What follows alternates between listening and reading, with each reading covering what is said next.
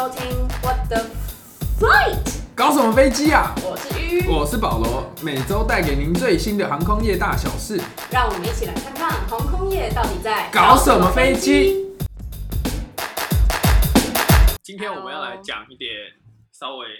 严肃，但是又不太严肃的东西。我们来讲一点空难的东西。那空难其实对于人类运输的发展史，应该说航空的发展史有一个非常重要的角色。因为大家都知道，一开始飞机都是邮差在飞嘛，那那个时候就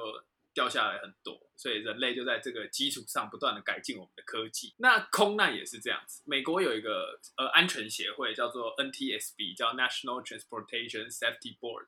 那这个委员会呢，就是专门去调查各个空难发生了什么事，然后来进行改进。所以每个飞行员在受训的时候呢，一定要先学，就是遇到空难的时候，有什么事情是需要通知 NTSB 的，那什么是不用？哎，那他是在飞机上，比如说今天飞机就突然发生什么事情，就还在飞，然后他就发现有问题，那他就直接跟 NTSB 讲，还是他是先跟他们自己？就是航空公司讲，然后不是是发生事情之后，然后他会依照事情的严重性，像是可能飞机失火就一定要通报，或者是什么东西发生了就一定要通报，那掉下来也要通报，那诸如此类的。哦，等于就是小意外可能也需要这样，就可能让他们去调查说，哎，为什么会发生这样？对对对对，就是让让他们知道说，哎，这样子调查之后才可以改进。那这个单位是每个国家都有的。所以其实台湾也有类似的单位。好，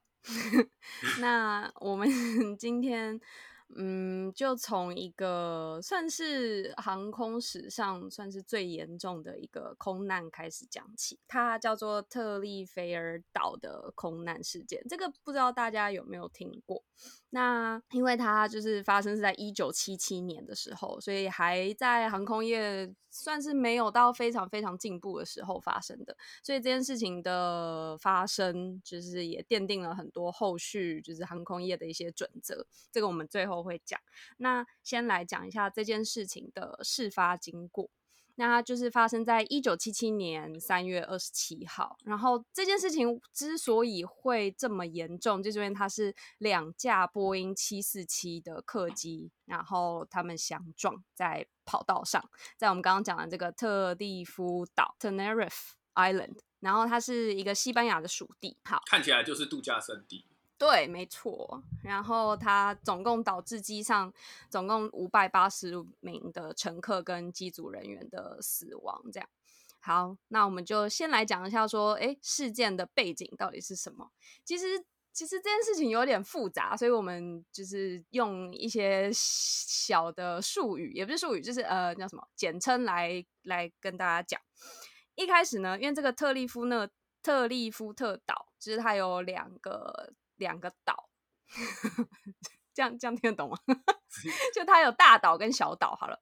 然后它的首都在大岛上面。然后今天我们发生的这个空难是发生在这个小岛上面。然后呢，整件起因就是因为在那个加利纳加纳利群岛的这个首都，就是大岛上面呢，有一个炸弹的恐怖袭击。当天呢，就是有呃，在大岛的机场上。在的大岛的机场里面，就有一个花店，它发生了爆炸事件。可是呢，因为在这个爆炸发生前，就是机场人员已经有收到警告，所以他们那时候就有及时撤退一些人员，所以伤亡就是并没有什么伤亡这样。可是后来呢，又发现说，哎，其实机场里面这个大岛机场里面还有另外一枚炸弹，所以呢，当地的航管跟警察局他们就赶快封闭。然后就是赶快来搜寻啊，说哎，到底炸弹在哪里？这样。那但是因为你可以想象它是一个度假胜地嘛，所以飞机一定是一直源源不绝的说要降落。那现在怎么办呢？大岛要封起来了，所以大家就就在航管人员就教大家说，哎，那你们飞去小岛，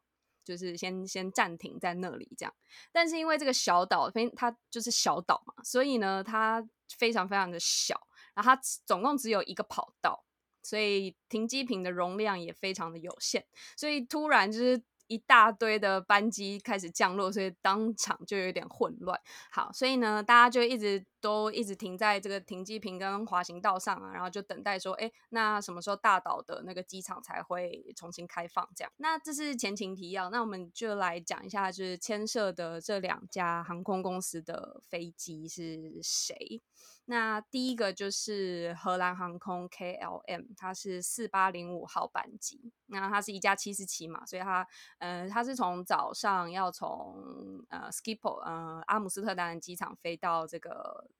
大岛的机场。然后呢，但是因为荷兰航空有一个有一个规定，就是他们自己的规定很严格，限制说，哎，就是每一次每一班的那个机组人员的执勤时间。就是是有限定的，好像说是在不知道几个小时内，五个小时还是六个小时内，就是你不可以超过，对对对超过。对，那如果你超过的话，你就要受到严厉的处罚。可是我就觉得这件事情也很奇怪啊，就是他如果真的因为一些不可抗力因素就超时了，然后这样还会被受到严厉处罚，那不是很怪吗？对啊，这个所以这也算是一个点啊，这也是这件事情会发生的一个点。所以他们，所以这次的转降就会让呃，上机上的机组人员就有一点已经 很濒临要就是要替换的这个时间，所以那个机长他就非常的焦躁，然后他就为了节省时间，然后他就决定在在这个小岛等待的时间，他就让乘客都下机去休息，然后呢，飞机拿去加油，加满油。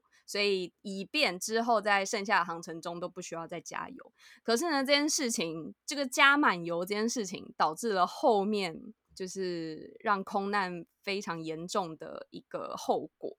第一个就是因为加油在停靠的位置呢，它挡住了就是跟它相撞的那一架班机的去路，所以才会让后面那架跟这一架撞在一起。第二个事情就是因为加油时间。太长了，所以这架 KLM 它就错过了呃大雾消散的空档。刚刚忘记讲，就是下午大家开始要准备都可以起飞的时候，在这个小岛发生了大雾，然后所以视野非常的不好。第三个呢，就是因为这个装满油，就是加满油，所以增加了飞机的重量，所以。到我们等下会讲，但是让它在相撞的时候，就是引发的大火更加的严重。这是第一架飞机，那第二架飞机是美国的泛美航空 Pan Am，现在已经现在已经没有了，对，被那个并购。对，哎，是 United 还是 American Airline？我也忘记了，我每次都搞不清楚。是 United American Airline，American Airline 是并购 US Airways。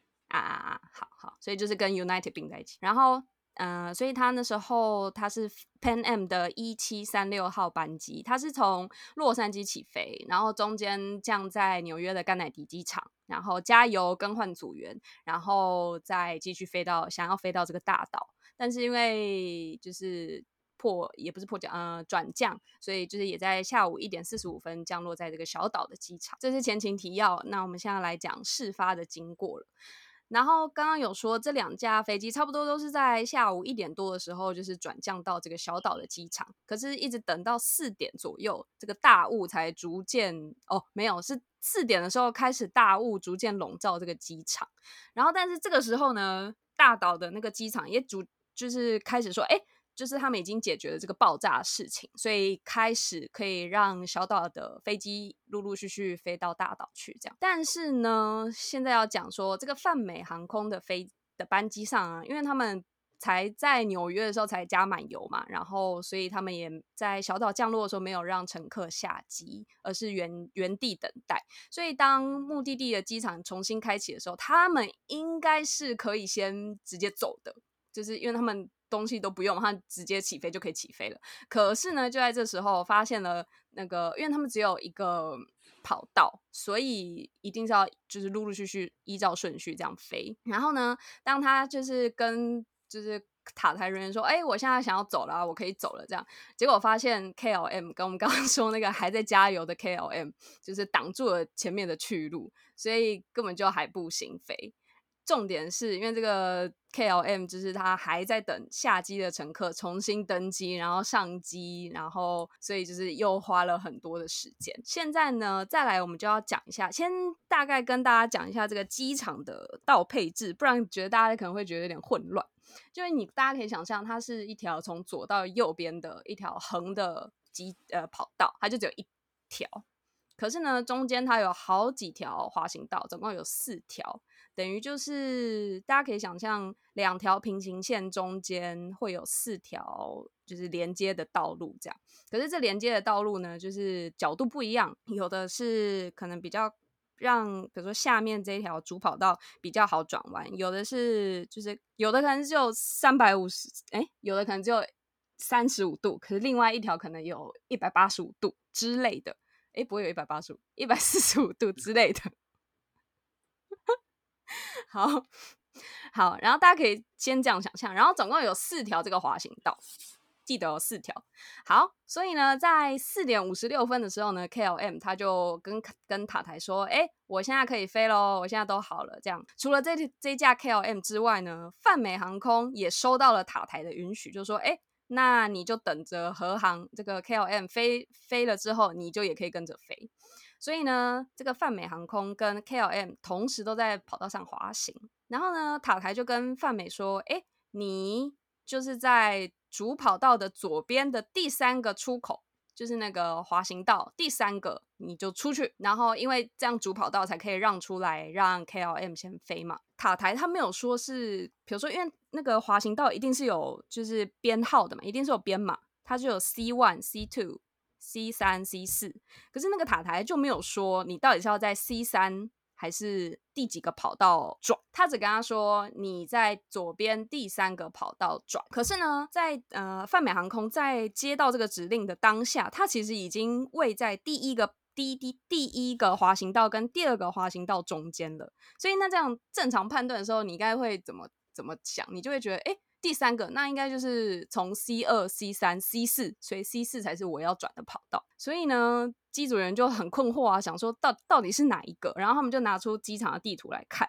然后又觉得说，哎，就是 C 三的那个跑道，就是要要转一百三十五度才可以转。可是就一台七四七这么庞大的身躯来说的话，要转一百三十五度有点困难。然后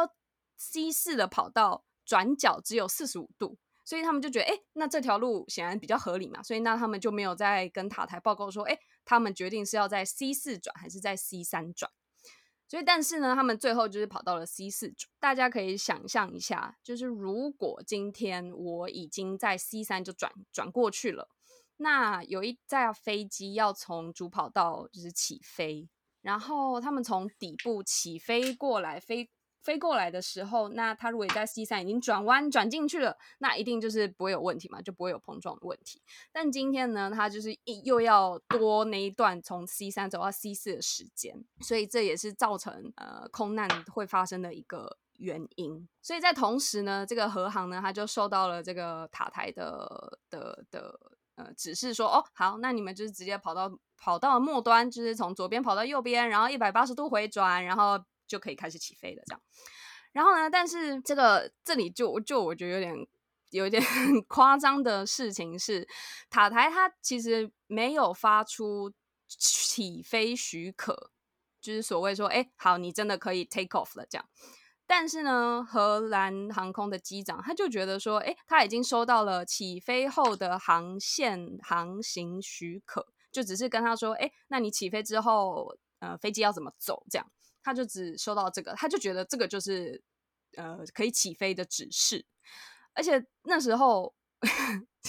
这个就牵扯一下口音，就是塔台人员他没有听清楚说，哎，荷兰航空的机长到底是说哦，we are at takeoff，还是 we are taking off，就说我们正在起飞点，但是还没有起飞，还是我们正在起飞。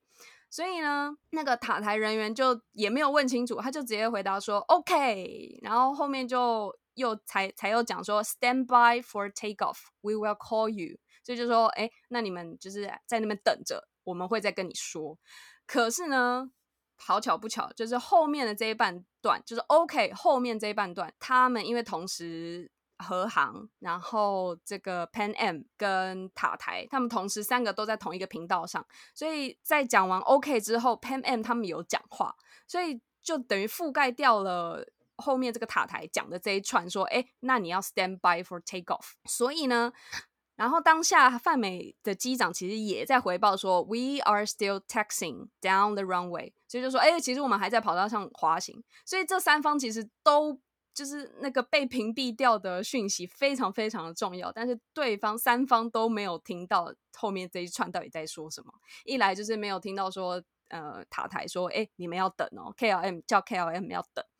然后二来就是泛美的航空的机长说：“哎，我们正在就是跑道上滑行哦。”这件事这两件事情都没有被知道，所以呢，和航的机组人他只听到前面塔台说 “OK”。所以他就准备要起飞了。好，但是那时候非常就是起大雾啊，非常非常的呃，肉眼其实也看不到。然后塔台人员其实也都看不到到底就是那两架飞机的位置到底在哪里。所以呢，五点零三分的时候呢，泛美航空的机长他就滑行滑行，然后结果他就看到觉得奇怪，怎么前面好像有灯，就是有那个因为客机它有降落灯，然后左边跟右边的。翅膀也有不一样的灯号，然后就发现，哎，奇怪，怎么就是有这个晃动的灯号离他们越来越近？然后结果其实那是荷兰航空 KLM，他们正处在奔驰的状态，正要起飞。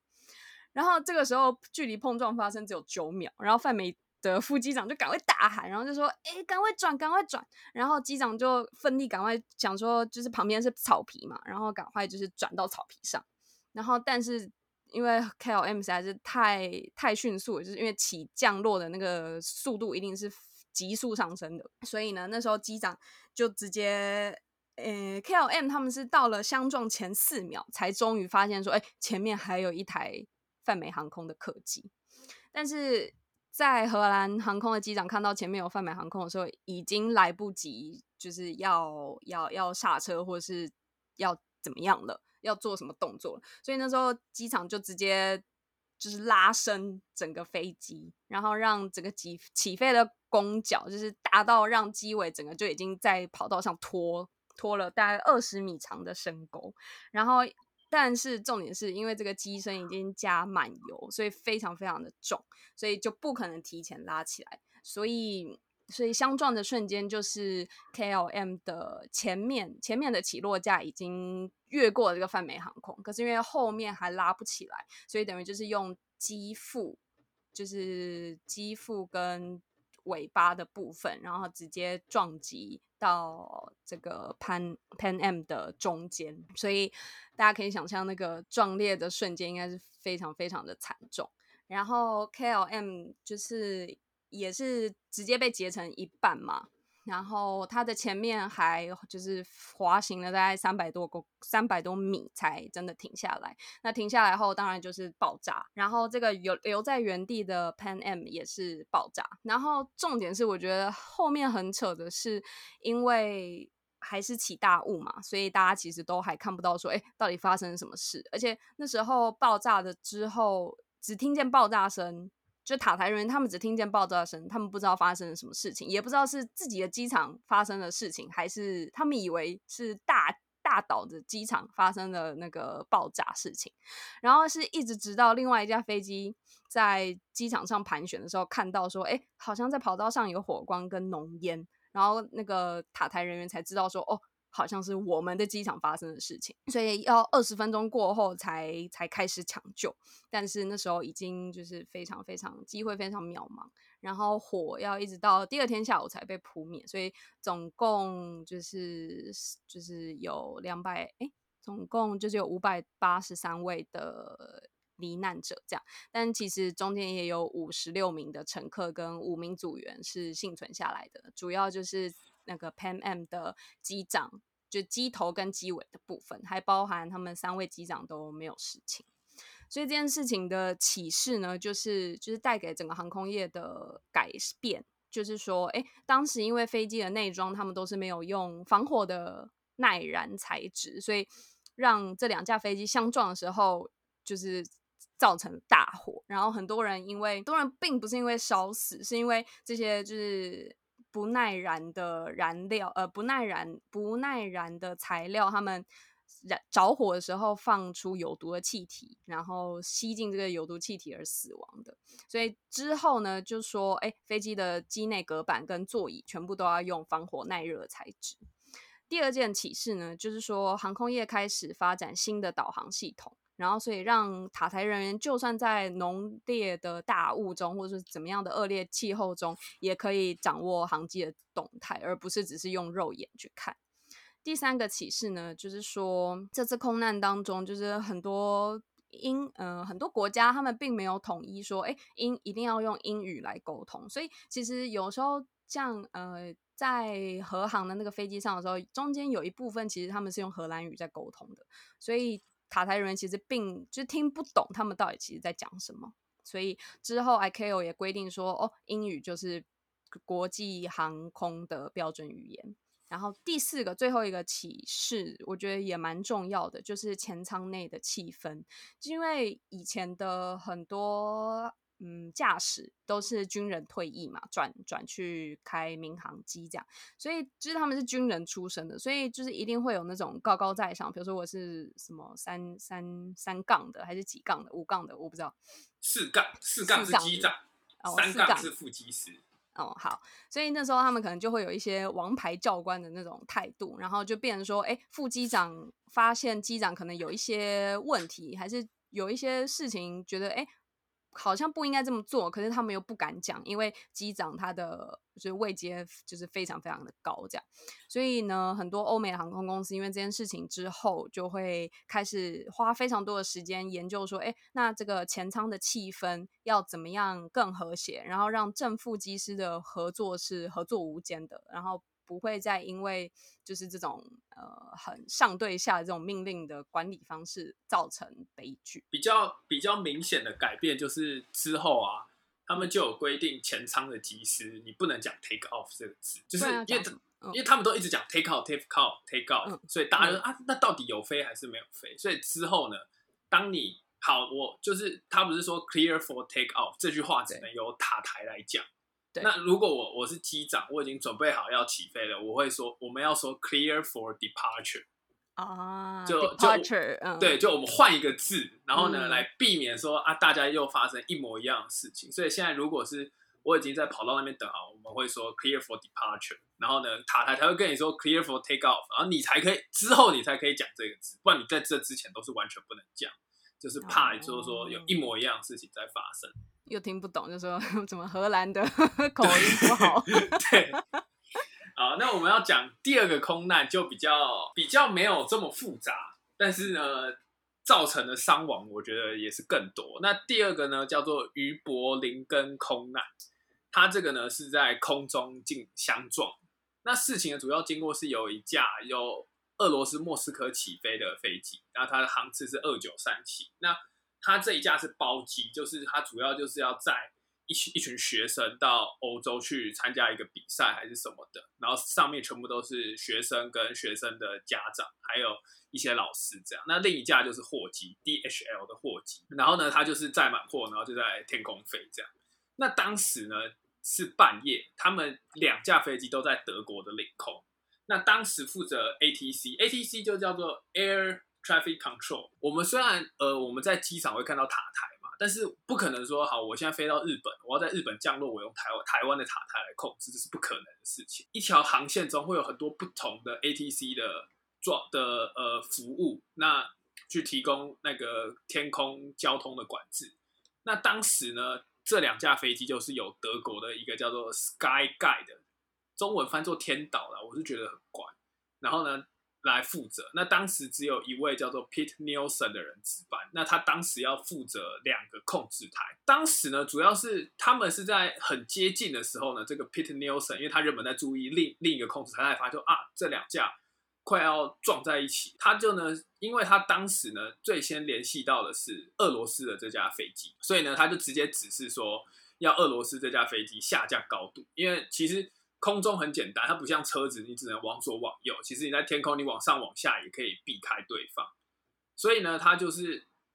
要求俄罗斯往下。可是当时机上的有一个防撞系统，叫做 TCAS。它这个系统呢，如果两架飞机快要撞在一起，它会直接告诉你要往往上还是往下飞。可是机上的防撞系统是要它往上，但是呢，机长选择相信塔台方，所以他就往下飞。然后呢，另一架飞机就是 DHL 这架飞机，它就根据 TCAS 的指示也往下飞。所以呢，原本两架飞机在同一个平面，又同时往下飞，所以他们两个还是在同一个平面。天哪！就是就是等于是完全没有帮，就是就是就是你想两辆车走在一条直线上，然后 A 然后面对面要相撞，然后一个往右转，一个往左转，就是两个都还是往同一个方向转。